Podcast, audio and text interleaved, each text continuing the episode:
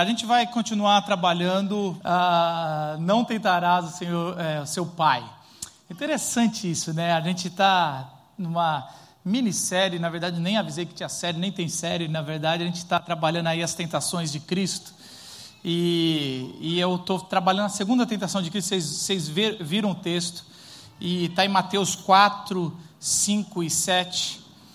E é interessante que ah, Satanás está tentando Jesus na, na sua, na sua ah, a paternidade de Deus em cima de Jesus. E a gente está no Dia dos Pais, achei interessante a gente fazer esse paralelo sobre o Dia dos Pais e como Jesus é tentado a sua identidade como filho. Nas três tentações é, é colocado: se és filho de Deus, se você é o filho de Deus, se você é o filho de Deus, é, é interessante como isso é jogado o tempo todo nesse começo, nessa tentação. E eu coloquei semana passada sobre ah, o Espírito depois do batismo, esse paralelo que existe entre o povo de Deus e a vida de Jesus. E ele, é, ele tem o batismo, e o povo de Deus também vê a marca do batismo quando passa pelo Mar Vermelho.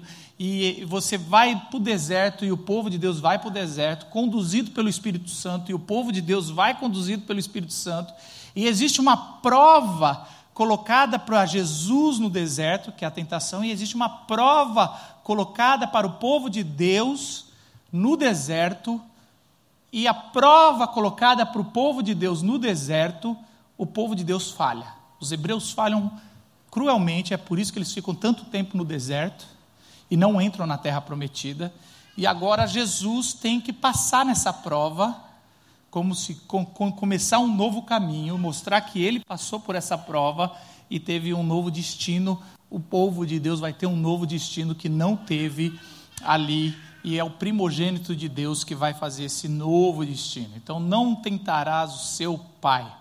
E o texto que a gente leu é esse texto que fala que então o diabo levou a cidade santa. É, uma, é um contexto, é diferente. Eu não sei direito o que aconteceu aqui, mas Jesus ainda não foi alimentado, mas é um contexto urbano, né? É o contexto da cidade, é o contexto do templo, é um contexto religioso. Agora a tentação é religiosa. Se na primeira tentação Jesus foi tentado, se ele era filho de Deus, a segunda tentação é se Deus é pai dele. É o contrário.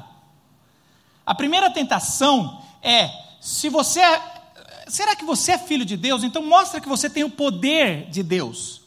Mostra que você é igual a Deus. Transforma a pedra em pão. Mostra que você tem as características de Deus. Na segunda tentação é: será que Deus é seu pai mesmo? Será que ele se importa? Pula daqui e vê se ele se importa. É o contrário. Agora a tentação é quase se fosse para o pai e não para o filho. A tentação é o contrário tenta o seu pai para ver se ele é mesmo. Agora, pensa comigo, se hoje colocar em xeque se você é filho do seu pai, depois do ratinho, ficou o negócio do teste de DNA. Você fala assim, eu, hoje você faz um teste de DNA para saber se você é filho do seu pai. Da mãe você sabe, teve nove meses, está lá. Mas do pai, geralmente, você. Da mãe, às vezes, troca na maternidade também, tem que fazer DNA. Mas no pai, você faz o teste de DNA. Mas numa época que não tinha teste de DNA, como é que você prova que alguém é filho seu? Hum? Isso só é. O teste de DNA, não sei quanto tempo tem, deve ter 40 anos, 30 anos, 20 anos. Menos, talvez. Então, numa época, a humanidade toda, o teste, de, teste se é paterno ou não é: será que ele parece com você? Será que ele te ama para valer?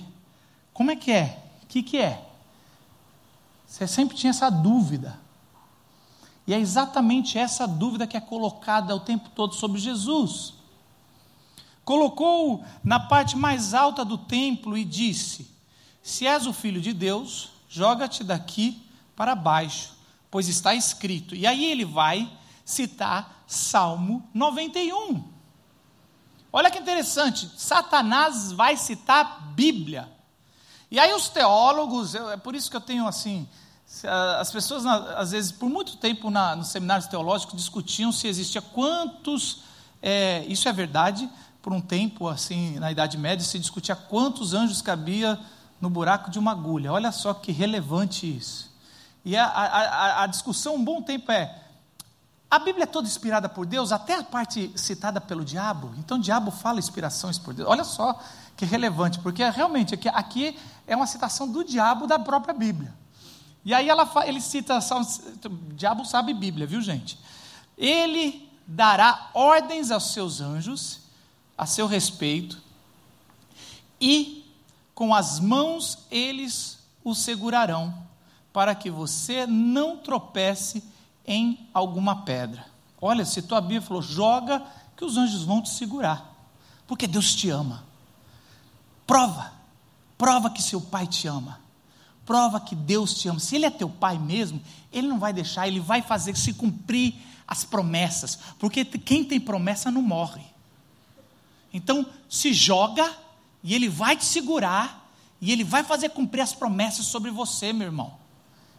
E aí, Deus vai, Deus vai, Jesus vai e responde. Jesus respondeu logo em seguida: também está escrito.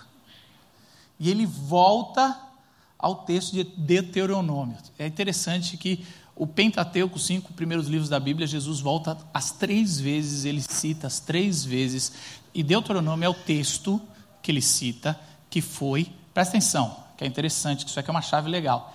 Os três textos de Deuteronômio que Jesus cita para combater o é, Satanás é o texto que o povo falhou no deserto. É o texto que foi escrito por Moisés para combater a falha do povo no deserto. Então Jesus volta para quando o povo falhou no deserto para combater a falha do, de que está sendo tentado no deserto. Ele volta para Deuteronômio e fala: também está escrito, não ponha à prova o Senhor, seu Deus. O que Satanás fez de errado aqui, antes da gente entrar melhor no texto, é que ele cita Salmo 91, mas ele não cita um pouquinho antes do Salmo, que está dizendo o seguinte, porque ele tem razão, ele dará ordem aos seus anjos a seu respeito, que suas mãos trazem segurança, Deus quer a sua segurança e a segurança de Cristo, Deus dará ordem aos seus anjos para te proteger, lógico que ele fala, isso é promessa de Deus, e ele vai fazer isso, mas o Salmo 91, um pouquinho, dois versículos antes diz assim, e você, se você fizer do Altíssimo o seu abrigo, do Senhor o seu refúgio, nenhum mal atingirá. O que, que ele está dizendo? O salmo está dizendo: se você fizer do Senhor o seu refúgio, o seu abrigo, aí o Senhor colocará os anjos. Mas você tem uma atitude antes. Você tem que fazer do Senhor, não é se você colocar Deus à prova, Ele vai pôr os seus anjos. Você tem que sempre pensar das promessas do Senhor, existe alguns contrapontos que o Senhor coloca, e nesse caso, ele coloca: quando você fizer do Senhor o seu abrigo, o seu refúgio, ele vai te proteger. É quando, quando você entrar, na, no, como aquela galinha que os pintinhos entram embaixo das suas asas, e ele vai, aquela galinha vai dar a sua vida para proteger os seus filhotes. E é exatamente isso. Satanás usa a Bíblia, usa o sagrado, usa a religião, e aquilo é tão interessante. Ele usa o templo, usa a cidade santa. Não fala só a cidade, que ele leva Jesus à cidade santa, ao templo. Ele usa a religião, que era uma coisa para ser boa, que Deus usou para ser boa. Eu falei isso semana passada, para fazer o mal. Então, às vezes, a gente bate na religião e os religiosos ficam aqui incomodados. Mas, Marcos, é tanta coisa, às vezes você bate tanto na religião, não estou acostumado. Mas a gente precisa bater, porque existem duas formas de estar longe de Deus. Uma é com a promiscuidade, com a secularização, com achar que tudo é relativo, que não existe verdade absoluta, que não existe revelação de Deus. Mas existe uma segunda forma de estar totalmente perdido, que é achar que você tem controle da sua vida, que se você fizer tudo certinho, Deus vai ter que te engolir. É a teologia do zagalo que você, se você controla, que você tem o poder, que você é melhor que os outros, que você é o religioso que tem o controle, é tão perdido quanto. E só existe uma forma de estar salvo, na graça de Jesus Cristo. Por isso que aqui a gente tenta sempre bater na secularização e na religiosidade. E só existe uma forma de estar, estar salvo. Por isso que a segunda tentação de Jesus é, uma, é, a, é, é o diabo a segunda tentação do diabo a Jesus tem a ver com a distorção do relacionamento entre pai e filho. Entre pai e filha. Ali é a distorção. E eu não sei se você cresceu com uma distorção entre pai e filho. E muitas pessoas têm problema na sua teologia, ou problema com a igreja, ou problema com o relacionamento com Deus, porque teve um, uma distorção no relacionamento entre pai e filho, ou pai e filha, ou mãe e filho mãe e filha, paternidade e maternidade. Aqui são funções. Às vezes o pai exerce a maternidade e a paternidade, às vezes a mãe exerce. Aqui não, não necessariamente é o gênero, aqui são a função paterna. E aí, o que eu quero dizer é que essa disfunção que o diabo está trazendo na cabeça, tentando colocar na cabeça de Jesus, é uma disfunção que, se nós não corrigirmos, se você não corrigir, você sempre vai ter um problema quando você olhar para Deus. Se o seu pai teve problema na educação, se o seu pai teve problema, e quase todos nós tivemos pais, é assim, nossos pais, a gente tenta ser um bom pai. Eu estava vendo uma propaganda de um, de um banco sobre pai, essas propaganda até parece que não é banco, né? Assim, a gente aquela coisa emocionante, no final você pensa assim, ele quer que eu bote meu dinheiro nesse banco, não tem nada a ver com o pai, né? Mas é bonita a propaganda, e estava lá, e aí eu estava falando, a última pergunta é, você acha que você é, o melhor, você é o melhor pai do mundo? Eu falei, que pergunta, que difícil, gente, pai do mundo. Eu falei, está claro, não.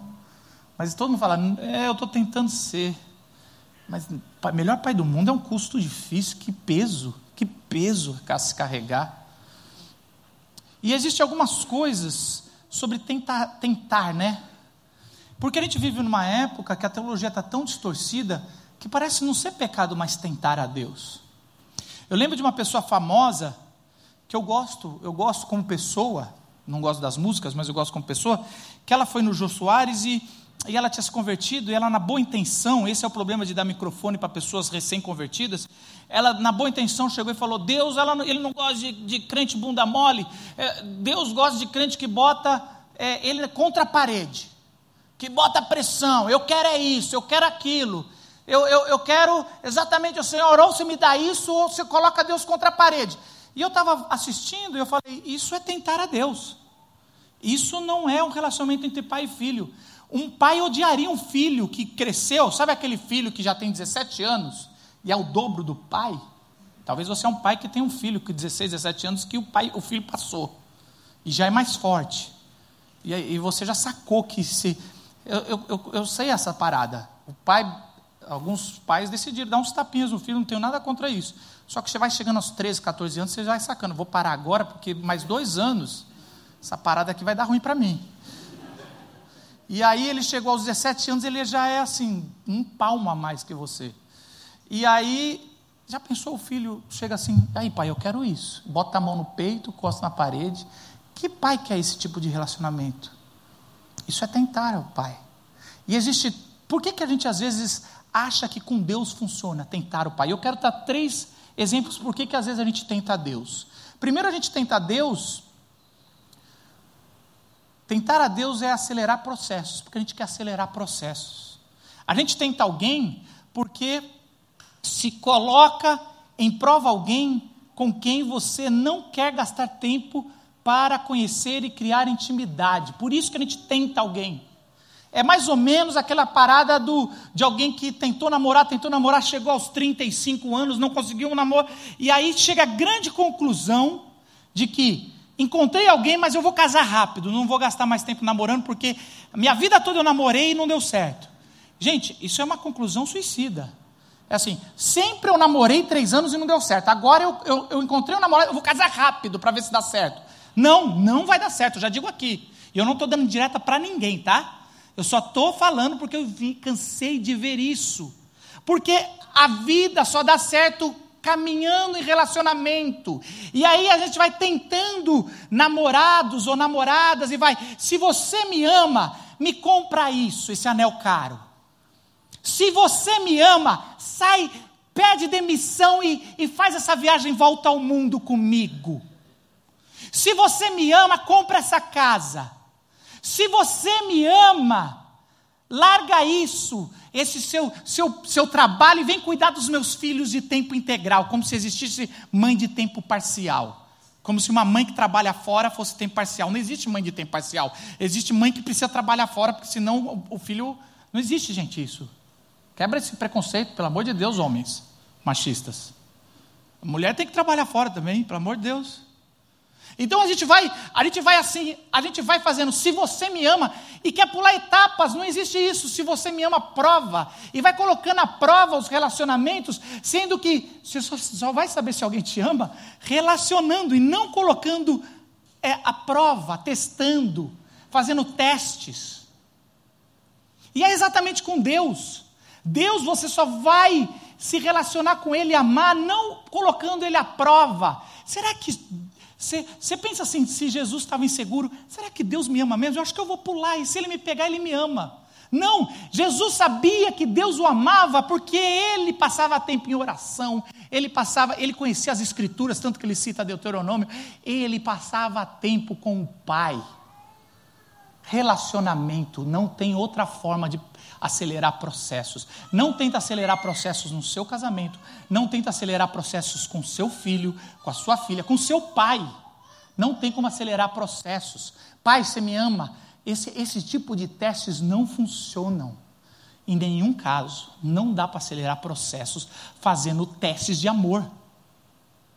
Testes de amor só tem uma possibilidade: dar ruim.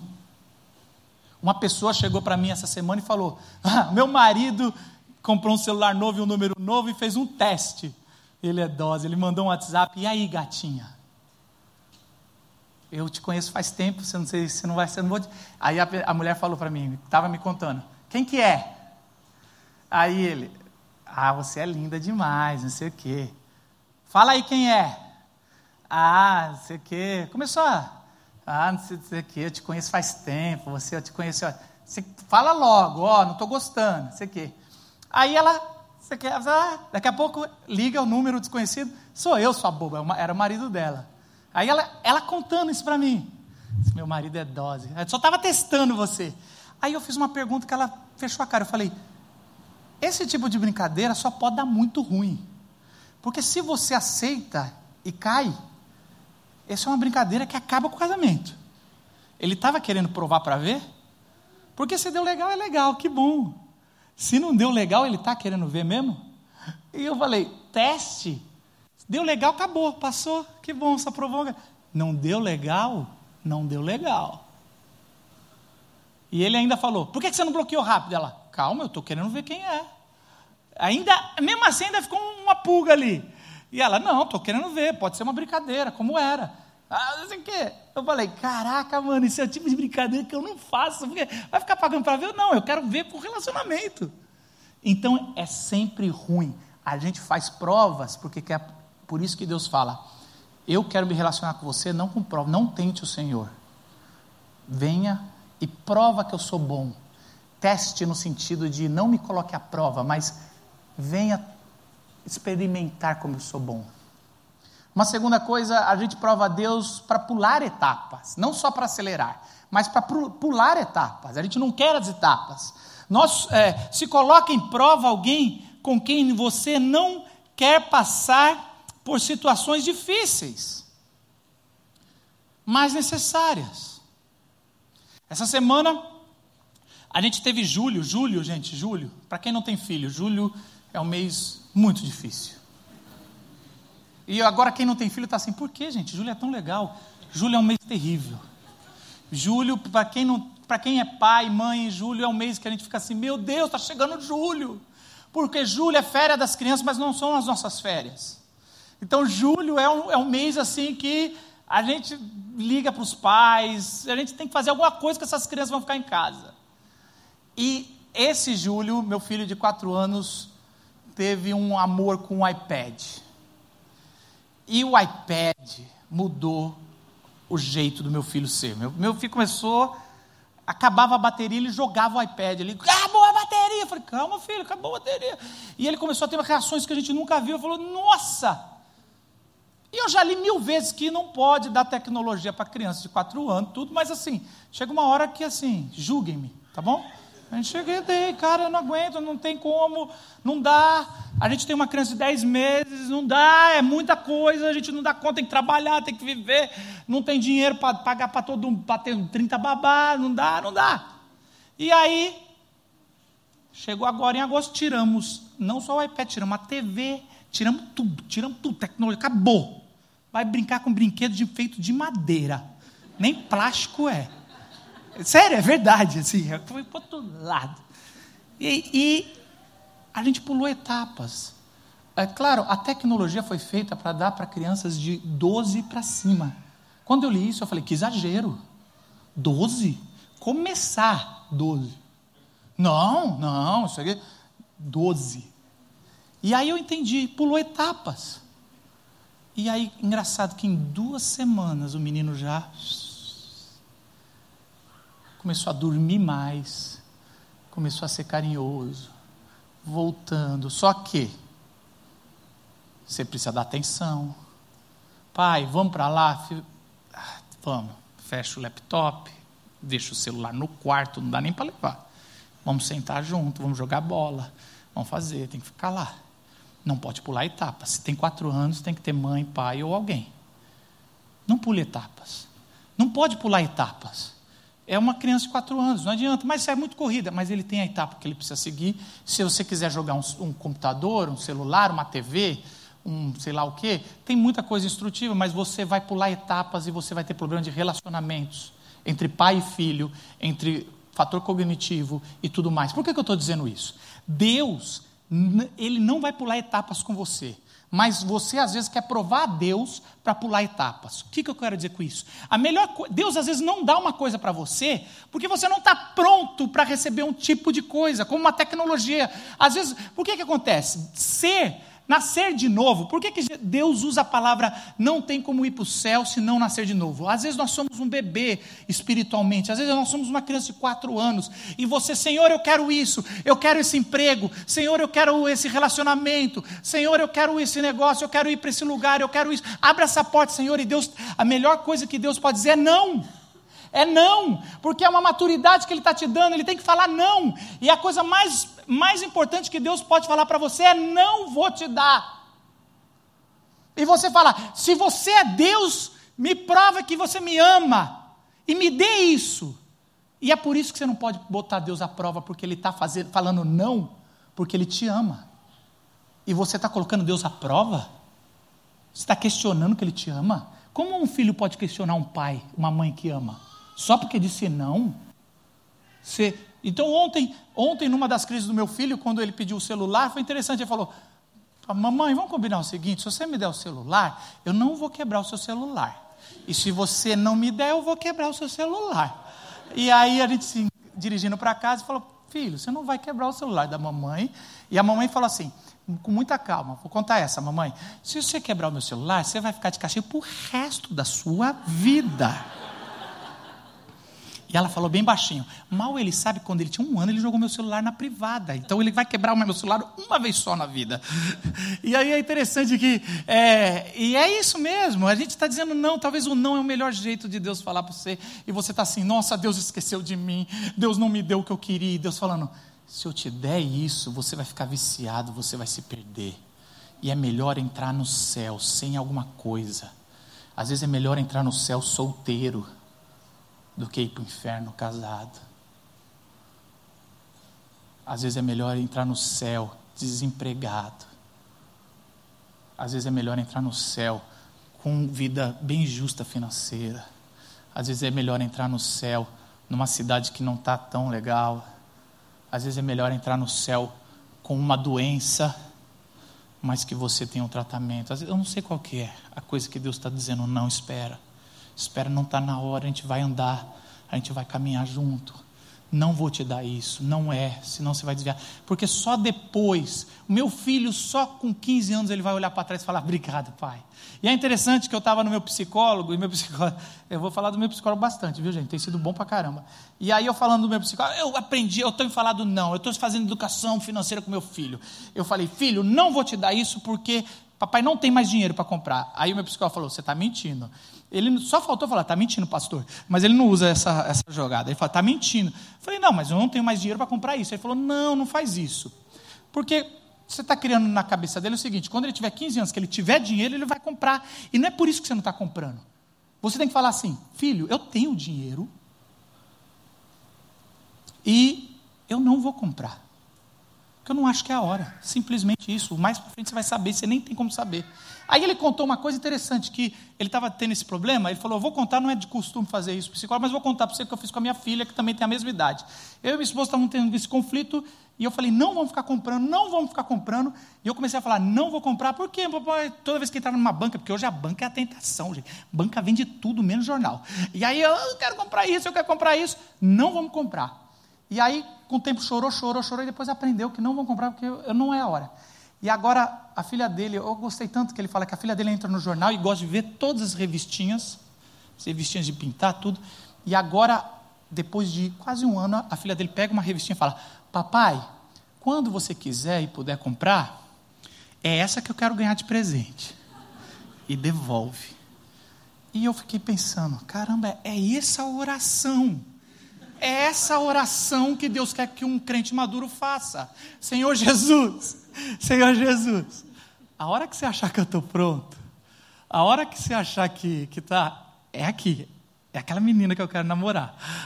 É, é, mais ou menos esse perfil, tá? Mas só quando você achar que eu estou, mas ó, você já sabe qual que eu quero. Porque não tem nada de errado orar, eu quero isso, Senhor. Ele, Jesus fala, quando você tiver uma coisa, pede, bate a porta. Não tem problema você orar, Senhor, eu queria ganhar, eu queria ganhar melhor, eu queria ganhar o dobro. Tá, tá difícil. Não tem nada de errado. Não tem nada de errado. O que tem de errado é você falar, Senhor, se você me ama, faz eu ganhar o dobro.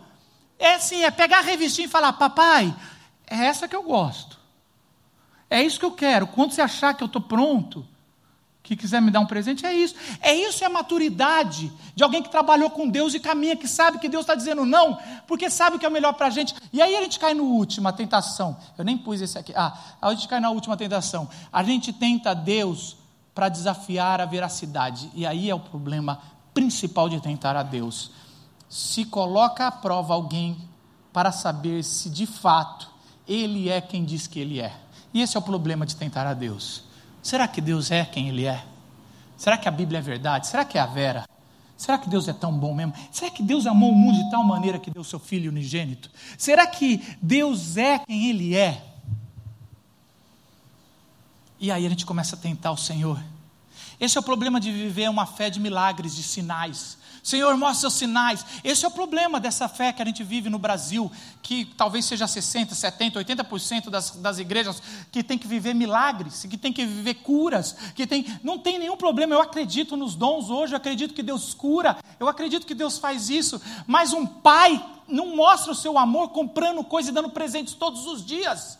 Aliás, esse é um pai que não ama. Um pai que dá presente todos os dias é um pai inseguro do seu amor. E o nosso Deus não tem insegurança. Nosso Deus deu seu filho unigênito. Ele não precisa te curar, ele não precisa te dar milagres, ele não precisa te dar presentes extravagantes todos os dias para provar o teu amor, ele já deu. Ele deu filho unigênito. Ele não precisa, você não precisa de uma fé e uma religião de milagres. Você tem o Cristo Jesus que te salvou. Esse é o único pai que você precisa o Pai que deu o Filho unigênito para que tenha você e você possa abraçar Ele. Que amor é esse? Que Pai é esse? Que te ama mais do que o mundo e te abraça. Esse é o dia dos pais. Espero que você possa ter tido um Pai que seja 1% do Pai que a gente tem no céu. Baixe sua cabeça, a gente gostaria de orar e ter que você experimente do Pai do céu e possa abraçar o teu Pai se ele estiver vivo. E eu quero orar com você que talvez o seu papai não está vivo. E é tão difícil não ter o papai vivo. Mas talvez seu pai está vivo e talvez também está longe e você pode dar uma ligada de telefone, mas talvez ele esteja aqui. Você dá um abraço e fala: Papai, obrigado por você ter sido um pouquinho do que o papai do céu é. Um pouquinho. Essa fagulha eu experimentei. O que é ter um papai do céu, um papai na terra. Você me amou. Você não me deu muitos presentes, às vezes você me deu umas palmadas boas que eu merecia eu apanhei mais do que eu quis, mais menos do que eu precisei, e foi tão bom. E é maravilhoso ter um Pai. Senhor Jesus, obrigado, Senhor, porque o Senhor nos apresentou aqui na terra um Pai verdadeiro. A gente não precisa pular, Senhor, a gente não precisa ter provas para saber que, Senhor, que a gente tem um Pai que nos ama, porque o Senhor mostrou que é uma vida saudável de um Pai que ama, de um Pai que ama de verdade. O Senhor nos revelou o Pai. A gente tem segurança Mesmo que a gente não teve um pai perfeito, a gente tem um pai perfeito que está no céu, que nos ama, ama mais do que o mundo. Ele larga tudo e vai buscar no deserto a ovelha e nos pega e não, não nos agride, mas nos leva nos seus ombros mansos e, e confortáveis e dá uma festa. E se ouve de longe a festa que é dada, Senhor, pela ovelha que estava perdida e foi achada. Senhor, quero orar para aqueles que perderam o seu papai. São pessoas mais velhas, nunca o coração acostuma não ter o papai. Que eles possam sentir o coração aquecido do Deus, o verdadeiro Pai, e aquela saudade que aperta, eles possam se sentir abraçados da lembrança boa da infância de um pai que deu bronca, foi severo, mas amou. Amou mesmo sendo rígido, mesmo dizendo não. E aqueles, Senhor, que estão brigados com seus pais, Senhor, em nome de Jesus, que eles sintam um amor, que eles possam fazer uma ligação, que eles possam ter um almoço gostoso com seus pais. E que os abraços hoje possam dizer: Obrigado, Pai, por ter revelado um pouco do céu. Obrigado, Jesus, por ter revelado um pouco do céu. Em nome do Senhor.